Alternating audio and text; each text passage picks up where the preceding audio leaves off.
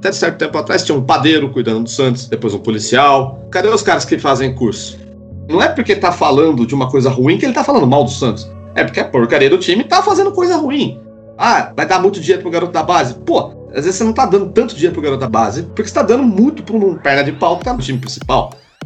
Eu acho que o Santos ele explora muito mal. O marketing do Santos é bom, só que eu acho que falta o clube acreditar no marketing do Santos.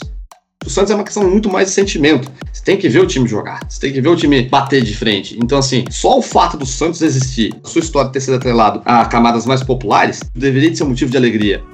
Geralmente, quem assume a presidência do Santos acho que é dono da Baixada Santista, né?